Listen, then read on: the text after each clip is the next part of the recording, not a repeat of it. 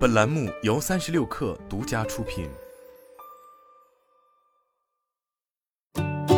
本文来自微信公众号“新源财经”，作者陈乔辉。今日，头条总裁陈曦在二零二一年的头条生机大会的演讲中说道：“我们真诚的希望通过未来二至三年的时间，让今日头条的内容生态变得更加优质，气质也更加有朝气，帮用户通过头条看见更大的世界，也为他们传递真知与活力。”陈曦口中所说的这样一款具有优质内容且年轻化的想法，如今依然被今日头条的新产品所实现。Tech 星球独家获悉，字节旗下的今日头条于近日推出一款名为“头条号外”的 APP。从官方对应用的介绍可知，头条号外能够向用户推荐优质内容，其群体定位是年轻人。通过体验发现，头条号外采用了极简的设计模式，整个产品以内容为主体。展开其他功能上的延展。用户在注册头条号外后，可选择自己所关注的领域，然后系统会根据用户的兴趣，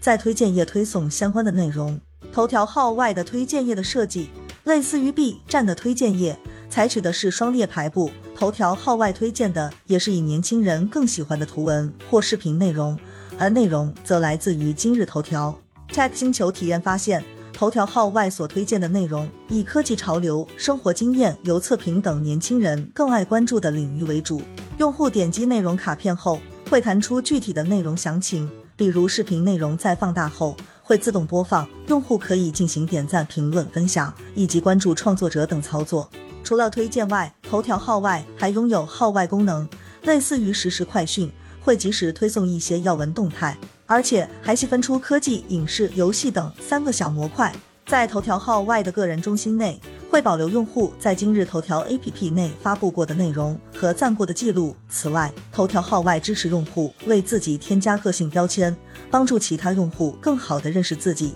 以此建立社交关系。综合来看，头条号外是一款基于年轻人的轻量化的资讯产品，通过新鲜好奇的内容不断吸引用户，或将成为资讯版的 B 站。实际上，今日头条推出头条号外这款产品并不意外。根据一关数据显示，二零一九年六月，今日头条月活二点八六亿，与 Quest Mobile 在二零二一年六月统计的近三点二亿月活比较，今日头条月活跃人数两年来仅增长四千万，而抖音的月活已超六亿。作为字节跳动的明星产品，今日头条急需求变。自陈曦担任今日头条总裁后，今日头条开始拥抱年轻化和优质内容。并成为接下来发展的主旋律。这从今日头条推出的多款产品可以看出，比如帮助用户获取特定主题下优质内容的社区产品时区，还有实景化的实时线上活动社区派对岛等。这些产品围绕着年轻人和优质内容进行运营和发展。此外，今日头条还加强在下沉市场的布局，